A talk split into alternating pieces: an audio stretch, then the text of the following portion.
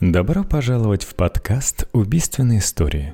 Чтобы дать вам передышку между сезонами, я записал довольно-таки короткую историю, поместившуюся в один выпуск.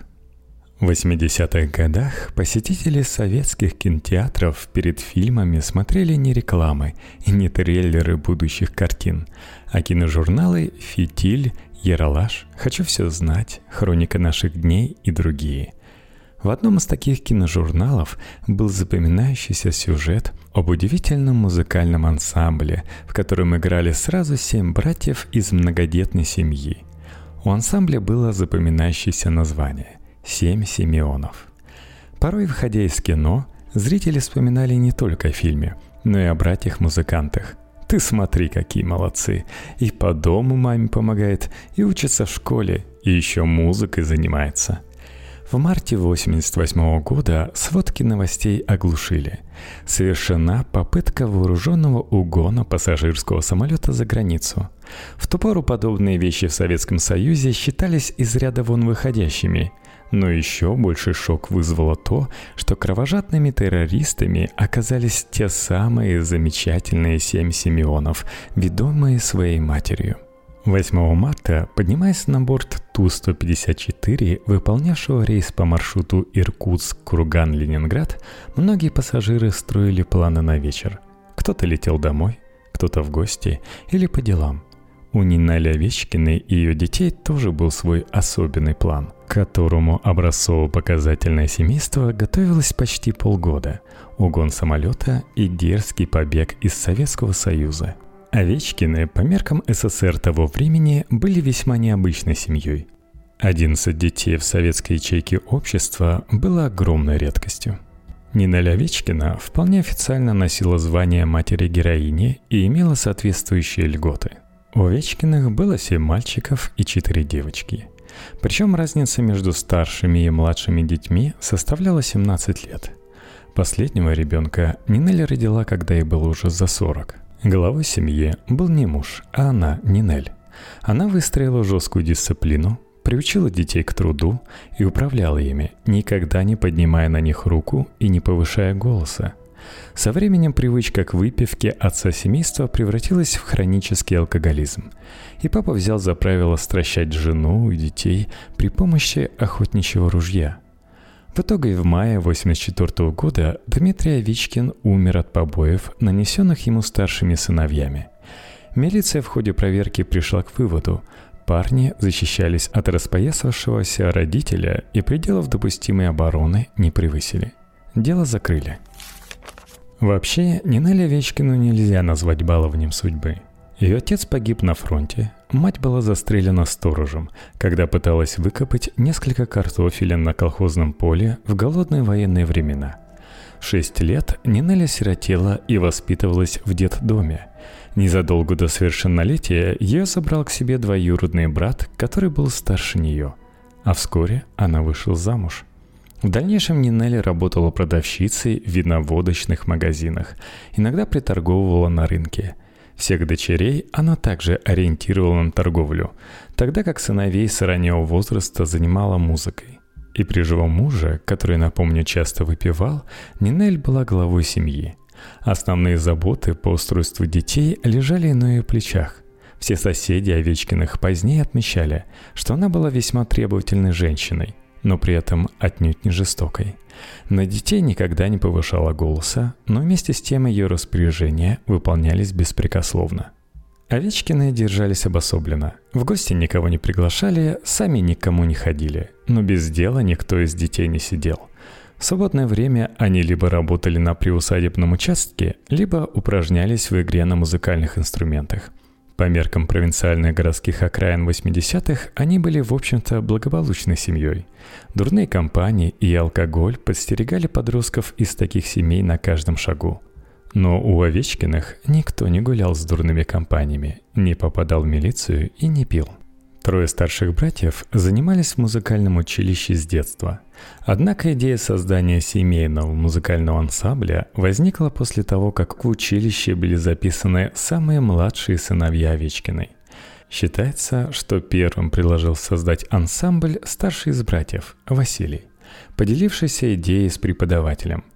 Название взяли из одной из детских сказок, которую недавно прочитал один из младших Овечкиных. Эта сибирская сказка повествовала о семи братьях-близнецах, приглянувшихся местному царю своей удалью. На момент создания группы старшему из братьев было 21 год, а двум самым младшим 8 и 4 года – при этом по отзывам преподавателей Михаил, один из младших братьев, был действительно настоящим талантом и подавал большие надежды. Особенностью ансамбля было то, что каждый из братьев играл на своем инструменте. 21-летний Василий на ударных, 19-летний Дмитрий на трубе, 16-летний Олег на саксофоне, 14-летний Александр на контрабасе, 12-летний Игорь на фортепиано – по характеристике преподавателей, он единственный из братьев обладал абсолютным музыкальным слухом и считался главным талантом группы вместе с Михаилом. Восьмилетний Михаил на тромбоне и четырехлетний Сергей на банджо. Такие семейные ансамбли в свое время были очень популярны в западных странах, но в СССР они все же были диковинкой. Разумеется, самые маленькие участники группы были главными звездами коллектива – Возможно, с музыкальной точки зрения «Семь Симеонов» не выделялись на фоне множества других ансамблей, но их необычный состав привлекал внимание и выделял их на фоне других ВИА и джаз-бандов. Как это часто было в Советском Союзе, региональное руководство оказывало им протекцию. В те времена многие секретари обкомов или райкомов покровительствовали местным талантам, чтобы хвастаться перед Москвой, а заодно и прославить регион на всю страну – и семеро братьев-музыкантов отлично подходили для этого. Они стали своеобразной визитной карточкой Иркутска. Овечкиным выделили две трехкомнатные квартиры в новом доме. О том, что мама талантливых артистов много лет трудится продавщицей виноводочного магазина, в прессе, понятно, не писали – Вряд ли без региональной поддержки Симеона смогли бы раскрутиться в рамках Советского Союза. Им помогали с площадками, организовывали выступления на крупных и популярных фестивалях. Молодых музыкантов даже приглашали на съемки популярнейшей телепередачи «Шире круг». Выступали на 12-м Международном фестивале молодежи и студентов в Москве в 1985 году – Семь Симеонов получили некоторую известность. Теперь они выступали перед иностранными делегациями в знаменитом Сов-Ин-центре, также известном как Хаммеровский центр. Но это было фасадом. За ним многие жалобные письма. Директору Дома пионеров с просьбой принять в музыкальную секцию на льготных условиях, в госконцерт помочь приобрести музыкальные инструменты по льготным ценам, в горком комсомола выделить фонды на пошив концертных костюмов – Овечкина, будучи работником советской торговли, лучше многих других знала, что значит плыть по течению и как это надо делать. Собственно, группа «Семь Симеонов» звезд неба не хватало, но была выгодна и удобна во многом потому, что оставалась любительской и не требовала финансирования. В итоге все были довольны, и музыканты, которые становились популярными и востребованными, и местная власть, обнаружившие самородков и мать-героиня. Двум старшим братьям помогли с поступлением в престижную Гнесинку. Нередкими гостями у Овечкиных были журналисты, бравшие у них интервью и снимавшие о необычной семье фильмы. На съемках документального фильма ребята вели себя замечательно. Съемочная группа была от них в восторге. А вот с матерью пришлось тяжело – Одна из редакторов ленты, Татьяна Зырянова, позже рассказывала, что Нинель Овечкина была уже тогда переполнена гордыней. Возмущалась, что семью показали крестьянами, а не артистами, и решила, что так их хотели унизить. В общем, по советским меркам Овечкины жили вполне неплохо.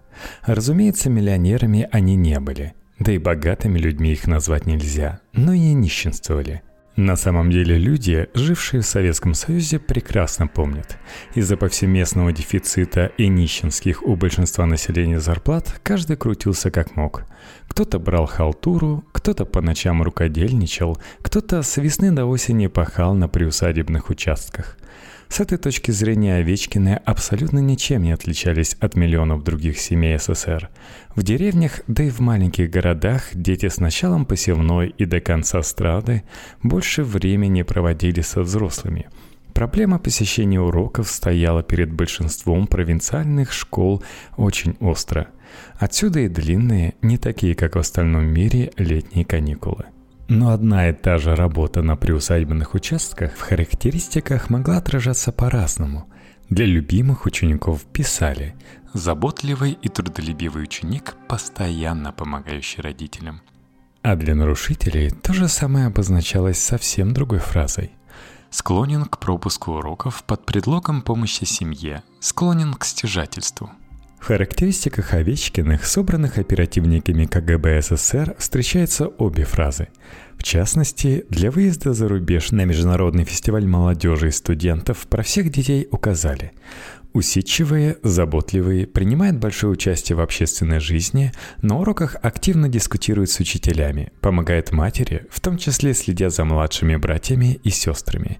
А через год те же самые люди подписывали совсем другие характеристики. Без уважительных причин пропускал занятия в школе, отрицательно влиял на младших братьев и сестер, вступал в споры с педагогами – Подобная двойственность была и с уголовным делом в отношении Нины Овечкиной. Сотрудники КГБ СССР изъяли его из архива, а следователь подшил в соответствующие тома. Это характерно для середины 80-х годов прошлого века.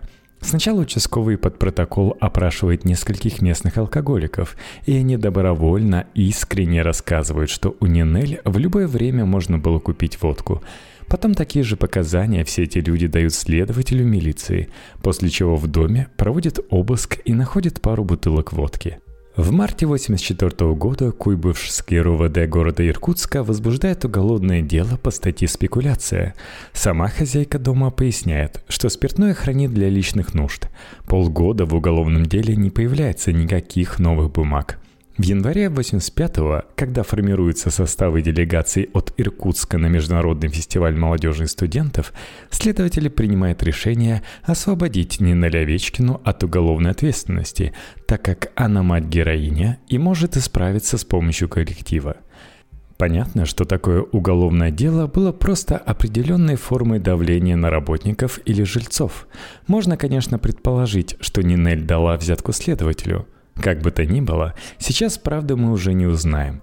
Дети видели все происходящее и о многом знали со слов родителей и друзей. Двуличность власти проецировалась на двуличность каждого полноправного члена передового советского общества. В 1987 году им даже организовали зарубежные гастроли в Японии. Музыкантам, если это не всемирно знаменитые классические музыканты, выехать в капиталистическую страну на гастроли в то время было очень сложно – и уж совсем невозможно было без активной помощи государственных органов. Но как раз тогда началась перестройка, и СССР начал приоткрывать занавес.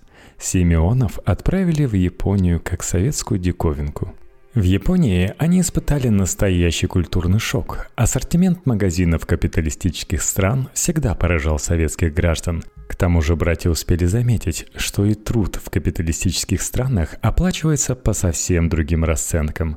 Наслушавшись о заоблачных гонорарах знаменитых джазменов, они стали мечтать о десятках тысяч долларов за выступление. Основная проблема их жизни в СССР была в том, что платные концерты группе запретили. Овечкины мечтали о собственном семейном кафе, где братья бы играли джаз, а мать и сестры отвечали за кухню.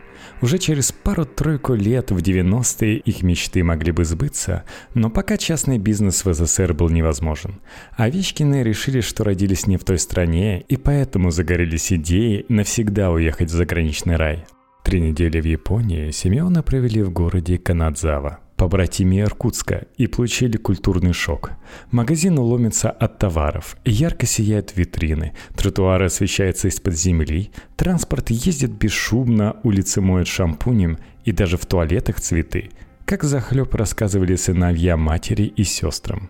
В принципе, братья без особых проблем могли бы остаться в Японии. Кто хотел бежать во время заграничных гастролей, всегда находил способ сделать это.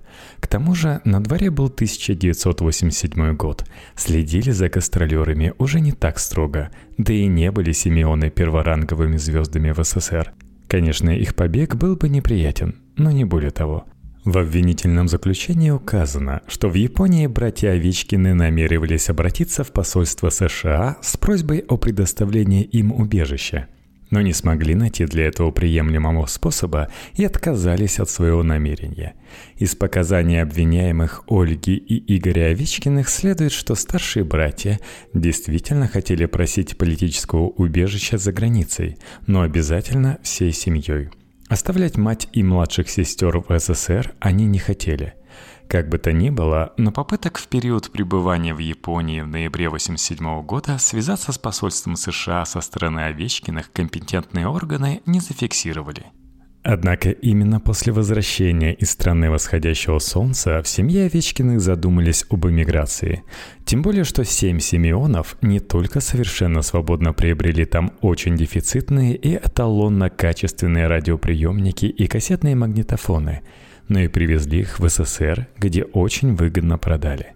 Сначала мечты были абстрактной, по принципу «хорошо бы пожить там», а потом они стали обрастать конкретными деталями – Первоначально мать и сестра Ольга не поддержали это решение, но затем под воздействием уговоров остальных членов семьи согласились, и в середине февраля на семейном совете было принято окончательное решение – захватить в полете самолет и вынудить экипаж совершить посадку за пределами СССР.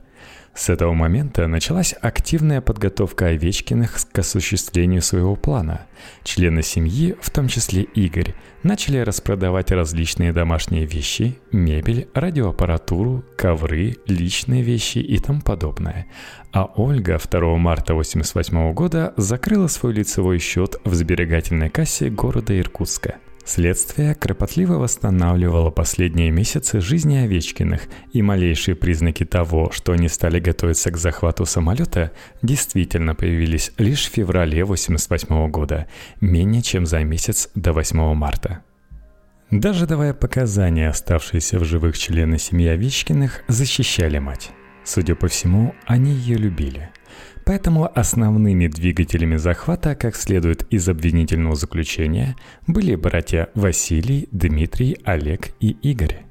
Трое из них к тому времени уже прошли срочную службу в советской армии, причем, вопреки традиции служить вдали от дома, служили они в Иркутске, в красных казармах, которые занимала дивизия ПВО – у них была боевая подготовка.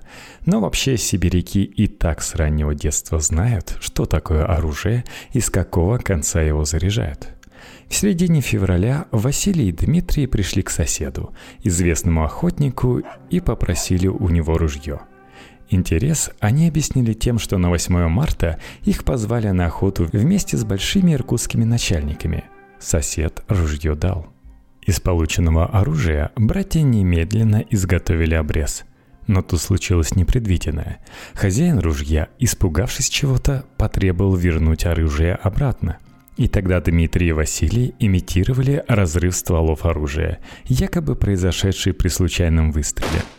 Так им удалось пусть и через ссору, но не привлечь к себе внимания – Два новых ружья они взяли под тем же предлогом у другого соседа, а также у офицера части, где старшие братья несли службу. Он же купил на свой охотничий билет и отдал братьям капсуле, порох, гильзы. Офицер дал братьям приборы для снаряжения патронов и отсыпал дроби. Сделать самодельные взрывные устройства, самопальные бомбы, старшим братьям помог Игорь. Именно он через бывших одноклассников нашел подход к мастеру производственного обучения школьного УПК, учебно-производственного комбината, под видом неких стаканов для музыкальных инструментов, которые нужны как противовесы, педагог выточил им три корпуса для гранат. Судя по тому, что за каждую из деталей Василий заплатил по червонцу 10 рублей, главным условием была скорость. В обычное время такая работа больше трех рублей не стоила – еще три похожие детали по знакомству им сделал токарь гаража Иркутского облпотребсоюза, также под видом музыкальных противовесов. Снарядив гранаты порохом, братья провели их испытания. В городском саду взорвали дерево. Береза устояла, но, судя по всему, Овечкины остались довольны достигнутым эффектом. В начале 70-х годов в СССР было несколько случаев захватов самолетов и угона их за границу – Об этом тогда почти не писали, но много говорили в народе. Самым ярким подтверждением правдивости баек была введенная система досмотра. Все аэропорты Советского Союза за короткий период оснастили рентген-установками, интроскопами и ручными металлоискателями, а выход на посадку переделали так, что пройти без досмотра стало невозможным – Овечкины, которые несколько раз летали на выступление в Москву, перевозя с собой музыкальные инструменты, знали и особенности проверки и порядок перевозки крупногабаритного багажа. Братья Овечкины оружие, боеприпасы и взрывные устройства решили принести на борт самолета в контрабасе. Желая проверить, досматривается ли контрабас в аэропортах, Дмитрий и Александр 17 февраля 1988 года вылетели с контрабасом в Москву, поездом проехали в Ленинград, оттуда вновь самолетом возвратились в Иркутск. Убедившись, что при досмотре контрабас могут поместить в интроскоп и обнаружить оружие, Дмитрий установил на контрабасе звукосниматель, который увеличил его габариты, но не позволял поместить контрабас в интроскоп, и разместил и укрепил внутри контрабаса оружие, боеприпасы и взрывные устройства – Одновременно Овечкины спешно распродавали все имущество. Когда сразу после захвата оперативники КГБ СССР пришли с обыском в их дом, они обнаружили буквально пустые стены. Не было ни ковров, ни радиоаппаратуры, ни часов и ценностей. Судьба драгоценностей и денег неизвестна. Скорее всего, они сгорели вместе с хозяевами. Маршрут в Ленинград был выбран не случайно. В отличие от рейсов на Москву, самолеты в город на Неве летали регулярно и часто, но полупустые. Для захвата это было важно. Вся семья могла собраться вместе в удобном месте салона, окружив себя заложниками – Стоит отметить, что у Овечкиных было несколько превратное представление об угонных самолетов, как и у большинства остальных советских воздушных пиратов. В действительности, даже если угонщикам повезло не погибнуть при штурме и не попасть в руки правоохранителей, что случалось чаще всего, и все-таки добраться до вожделенной заграницы, там их встречали отнюдь не хлебом солью. Все страны мира считали воздушное пиратство тяжким преступлением, и угонщиков ждал тюремный срок, независимо от их политических убеждений и устремлений. Так что даже если бы план Овечкиных удался, их бы ждали серьезные неприятности. Совершеннолетние члены семьи, вероятнее всего, оказались бы за решеткой, а самые младшие были бы отданы опекунам – Итак, 8 марта 1988 года в 6 утра 5 минут по местному времени Овечкины приехали в аэропорт Иркутска. Рейс из Иркутска в Ленинград делал промежуточную посадку в Кургане. Через час после вылета из этого города Овечкины передали бортпроводнице записку, написанную на вырванном из школьной тетради в клеточку листке – Экипажу следовать любую кап-страну, например, Англия. Не снижаться, иначе взорвем самолет. Полет находится под нашим контролем. Сразу после этого кто-то из девочек Овечкиных зачем-то наклеил на перегородку в салоне два треска лейкопластыря, так, что они образовали белый крест. Зачем это было сделано, выяснить так и не удалось. Но именно этот белый крест лучше остального запомнили все участники трагедии – и пассажиры, и экипаж – в 14.52 по московскому времени записка была передана командиру воздушного судна Василию Куприянову. Прочитав ее, он сразу нажал специальную кнопку бедствия, а чуть позже доложил по радио в Вологодский центр управления воздушным движением. В зоне его ответственности на высоте 11 600 метров в это время находился самолет. Командир воздушного судна Куприянов сообщил, что сразу после получения записки выгнал бортпроводников из кабины, запер дверь, затем с экипажем зарядили табельные пистолеты и прочитали инструкцию о действиях в случае захвата. После этого попросил бортпроводницу доложить обстановку в салоне. Васильева доложила, что захватчики, группа из 11 человек, в том числе трое детей в возрасте 9, 10, 11 лет – они вооружены двумя обрезами, на панели слева наклеен крест. Мы с экипажем договорились имитировать полет за границу. В 15.11 экипажу было предложено следовать в Таллин. Однако через 20 минут поступила новая команда. На выбор либо аэропорт Сиверская, либо аэропорт Вещево. При этом изменение маршрута требовало значительного разворота – И хотя земля была скрыта облаками, но такой поворот террористы не могли не заметить по светящемуся в иллюминаторы солнцу. В 15.19 на переговоры с террористами пошел борт-инженер Илья Ступаков. Он был самый старший из экипажа и самый представительный – когда я вошел в салон, на меня сразу же наставили два обреза и запретили подходить. Я сказал, что мы идем на дозаправку, так как топлива даже до границы СССР не хватит. В ответ от меня потребовали дозаправляться в любой стране за пределами соцлагеря, кроме Финляндии. Я сказал, что у нас не хватит керосина никуда, и тогда преступники согласились на Финляндию. В 1524 в Северо-Западном военном округе СССР был объявлен план Набат. Подробности в материалах уголовного дела не отражены. В 15.25 была объявлена тревога группе «Альфа». В 15.30 по тревоге стали собирать офицеров выборгских отделов милиции и КГБ СССР. В это время самолет, чтобы имитировать длительный полет в Финляндию, предельно снизил скорость. Около 15.45 борт стал снижаться – только в это время бортпроводники объявили пассажирам, что самолет захвачен и по требованию преступников летит за границу. Но к этому моменту уже многие догадались, происходит что-то странное. Те, кто пытался пойти в туалет, видели двух молодых людей, вооруженных обрезами. Причем на груди одного из них висел странный цилиндрический предмет – Аэропорт Вещево в то время был воинской частью. Ее командир, получив сигнал тревоги, приказал личному составу оцепить взлетно-посадочную полосу. Ему никто не сказал, что этого делать нельзя. Потом в газетах писали, что солдаты за несколько минут превратили советский военный объект в некое подобие финского маленького города, но утверждается, что это неправда. Перед самой посадкой Нинель Овечкина, а затем и Ольга Овечкина потребовали от мужчин-преступников, чтобы они убедились в том, что самолет садится в Финляндии. Однако под предлогом нехватки топлива экипаж сразу пошел на посадку. Наблюдавшая в иллюминатор Ольга Овечкина увидела солдат и закричала, что самолет садится на советский аэродром. Самолет приземлился в 16.05. Овечкины немедленно потребовали, чтобы пассажиры не вставали и не шевелились. Игорь сразу после посадки переместился к кабине экипажа и потребовал открыть дверь.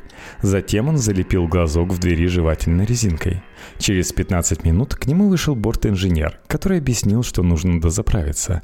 В ответ на это Овечкины взяли в заложники бортпроводника-инструктора Тамару Жаркую – они заставили ее сесть в тот ряд, который занимали сами, и запретили передвигаться. На допросе 9 марта бортпроводник Ирина Васильева рассказывала. Игорь вел себя так – он грозным голосом кричал в салон, чтобы пассажиры не шевелились, а потом поворачивался ко мне и совершенно другим, спокойным тоном рассказывал про свою жизнь. Затем страшным голосом говорил в кабину экипажа, что через 10 минут они начнут убивать заложников, но потом опять спокойно продолжал разговор со мной. У меня сложилось впечатление, что он только имитировал угрозы – Сразу после посадки командир экипажа передал в Центр организации воздушного движения требования террористов убрать солдат. Их убрали, отвели за пределы взлетно-посадочной полосы и спрятали в складках местности. В 16.30 на аэродром Вещево прибыла оперативная группа из Выборга в составе 16 человек, офицеров и сержантов милиции и КГБ, выдернутых из дома и ничему не обученных. Они сразу со стороны носа и хвоста так, чтобы их не было видно в иллюминаторе, подбежали к самолету. Один из них, следователь Выборгского ОВД старший лейтенант Петров, по стремянке через форточку залез в кабину экипажа. В одной руке у него был пистолет, в другой – запасной магазин к нему, а поверх бушлата надет бронежилет. Группа захвата с таким шумом проникла в кабину, что преступникам сразу стало ясно, что на борту посторонние. Несколько раз повторяли на допросах все члены экипажа. В ответ на это Дмитрий Овечкин выстрелом в голову застрелил Тамару Жаркую. Ее тело осталось лежать в проходе. В 16.55 и в 17.16 из аэропорта Пулково вылетело два вертолета. Они повезли оперативный штаб к месту происшествия. Начальника пограничного округа КГБ СССР, командира Пулковского объединенного авиаотряда, его заместителя по режиму, пятерых офицеров аппарата Ленинградского управления КГБ СССР и троих милиционеров оперативного полка милиции.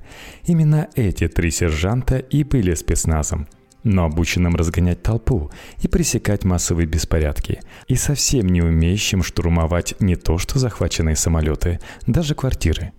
Вертолеты со штабом приземлились в Вещево в 17.22 и 17.45 соответственно. К 18 часам в кабине экипажа, кроме пилотов, оказались два офицера милиции, вооруженные пистолетами Макарова и пуленепробиваемыми щитами. В 18.30 штаб сообщил на борт, что сигналом к началу штурма станет начало движения самолета по взлетно-посадочной полосе, и запретили двигаться без команды. Переговоры разной степени интенсивности продолжались до 18.32. За это время к самолету трижды подъезжали топливозаправщики, и под их прикрытием подходили сотрудники милиции и офицеры КГБ. Они просто собирались в слепой зоне – с помощью обычных плоскогубцев они смогли открыть люки багажного отсека, проникнуть в него и обнаружить технологические лючки, ведущие в пассажирский салон. Но, к сожалению, все это хорошо слышали Овечкины. Команда «Начать взлет» поступила в 18.42, и самолет начал движение.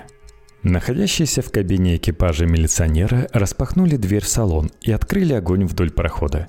При этом они попали в сидящих на первых рядах пассажиров и ранили в ногу Игоря Овечкина, который стоял возле двери. Василий и Дмитрий в ответ на выстрелы открыли огонь из обрезов и ранили обоих милиционеров.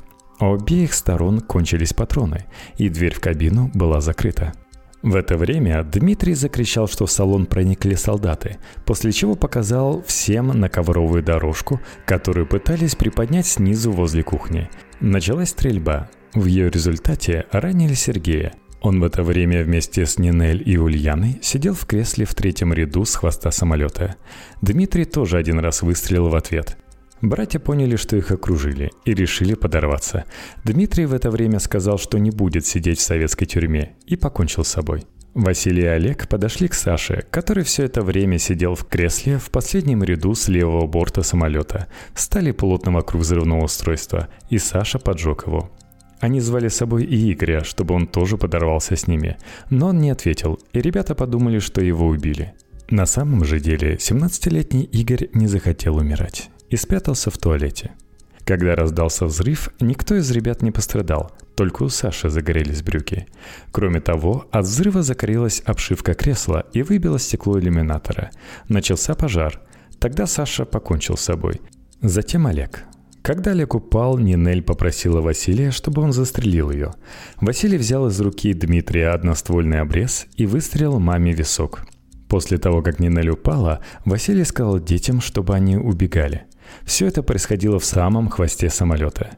Михаил Овечкин в это время сидел в кресле в последнем ряду с правой стороны самолета и видел, как ребята покончили с собой. Только когда начался пожар, другие пассажиры вскочили и побежали к выходам. Стюардессы смогли развернуть два аварийных трапа, но часть пассажиров через запасной выход выскакивала на крыло и падала вниз – на земле их встречали предупредительными автоматными очередями и без разбора лупили прикладами и сапогами. Полтора десятка человек получили увечья, некоторые остались инвалидами. Позднее силовики оправдывались тем, что среди пассажиров могли затесаться беглецы-террористы, поэтому решено было жестко арестовывать всех подряд. Стюардесса Васильева видела, как один военный, опознать которого она не смогла, выстрелил в спину лежащему на полосе мужчине.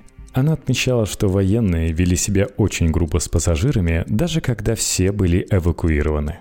По итогу четверо заложников были ранены спецгруппой еще во время перестрелки в салоне. Еще трое погибли, задохнувшись дыму, по официальной версии. Самолет сгорел. Останки стюардессы Тамары опознали только на утро по оплавленным наручным часам.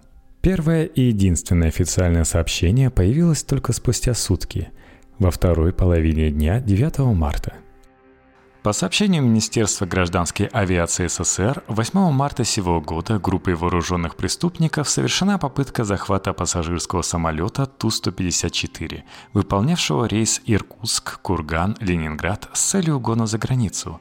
Принятыми мерами преступники обезврежены. В результате террористической акции имеются пострадавшие. На месте пассажирам оказана необходимая помощь. Приняты все меры по обеспечению их безопасности. По факту преступления проводится расследование. Столь катастрофические потери в результате штурма объясняются тем, что группа захвата состояла из простых милиционеров, совершенно не подготовленных подобного рода операциям.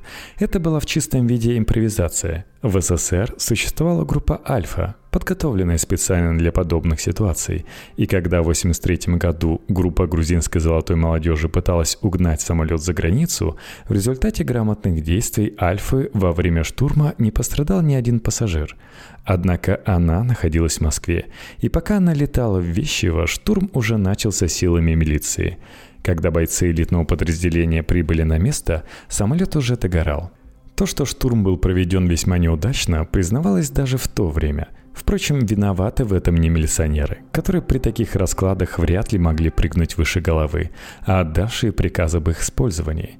Конечно, Альфа, скорее всего, справилась бы с захватчиками судна куда более профессионально и с меньшими жертвами.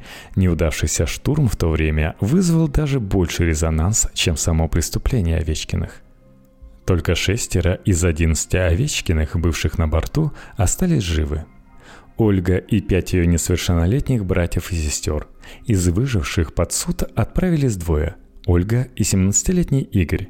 Остальные по возрасту не подлежали уголовной ответственности. Их передали под опеку замужней сестры Людмилы, не причастной к захвату. Открытый суд состоялся в Иркутске той же осенью. Зал был битком, сидячих мест не хватило. Пассажиры экипажа выступал свидетелями. Оба подсудимых, давая показания, заявили, что как-то не думали о пассажирах, когда планировали взорвать самолет. Ольга признала свою вину частично и просила о снисхождении. Игорь то признавал частично, то полностью отрицал и просил, чтобы его простили и не лишали свободы. Причем на суде Игорь, которого мать в дневнике характеризовала как слишком самоуверенного и плутоватого, попытался взвалить всю вину за случившееся на бывшего руководителя ансамбля иркутского музыканта-педагога Владимира Романенко, благодаря которому Симеоны и попали на джазовые фестивали. Мол, это он внушил старшим братьям мысль, что в СССР джаза нет и можно добиться признания только за границей. Однако очные ставки с учителем подросток не выдержал и признал, что оклеветал его. В адрес суда приходили мешки писем от советских граждан, которые жаждали показательной кары. «Расстрелять с показом исполнения по телевизору», – пишет ветеран-афганец. «Привязать к верхушкам берез и разорвать на части», – призывает женщина-педагог. «Расстрелять, чтобы знали, что такое Родина», – советует партийный секретарь от имени собрания. Гуманный советский суд эпохи перестройки и гласности решил иначе. 8 лет тюрьмы Игорю и 4 года Ольге. В реальности они отсидели по 4 года. Уже во время следствия выяснилось, что Ольга Овечкина принимала участие в захвате самолета, будучи беременной. Девочка, которую назвали Лариса, родилась в тюрьме. Ее тоже отдали Людмиле – Военного, который стрелял в лежащего на земле пассажира и тяжело его ранил, следствию установить так и не удалось. Судьбы практически всех уцелевших членов семьи сложились весьма трагично. Игорь в колонии продолжал заниматься музыкой, создал тюремный оркестр. После четырех с небольшим лет заключения он был досрочно освобожден.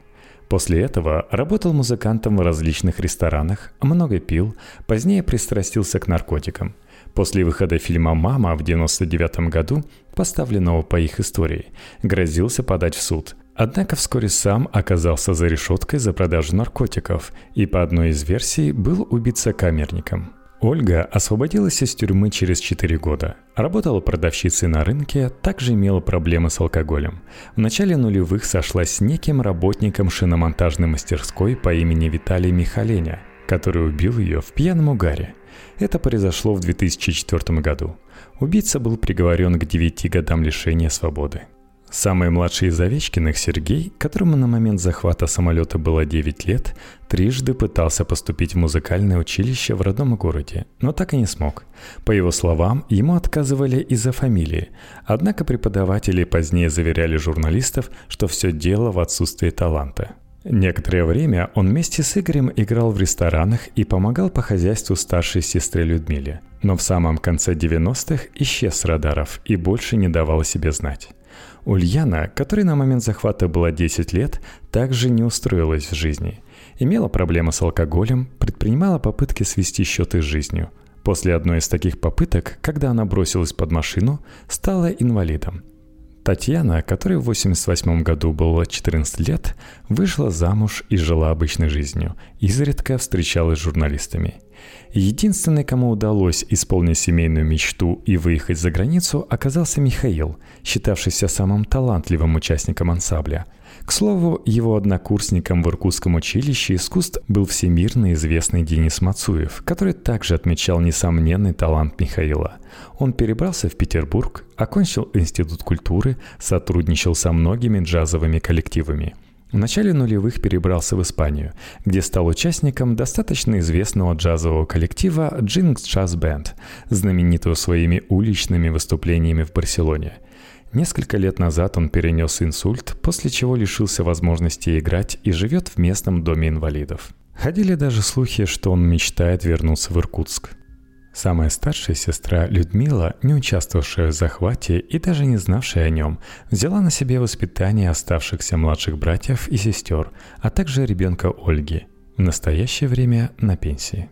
Ну что же, следующая серия будет совсем о другой истории – но я напоминаю, что этот подкаст новый. Ему важно получить ваши лайки, ваши звездочки в iTunes, так что не ленитесь, оставляйте ваши положительные отзывы. Ну и, конечно же, делитесь, что надо улучшить и что хотели бы услышать в следующем сезоне.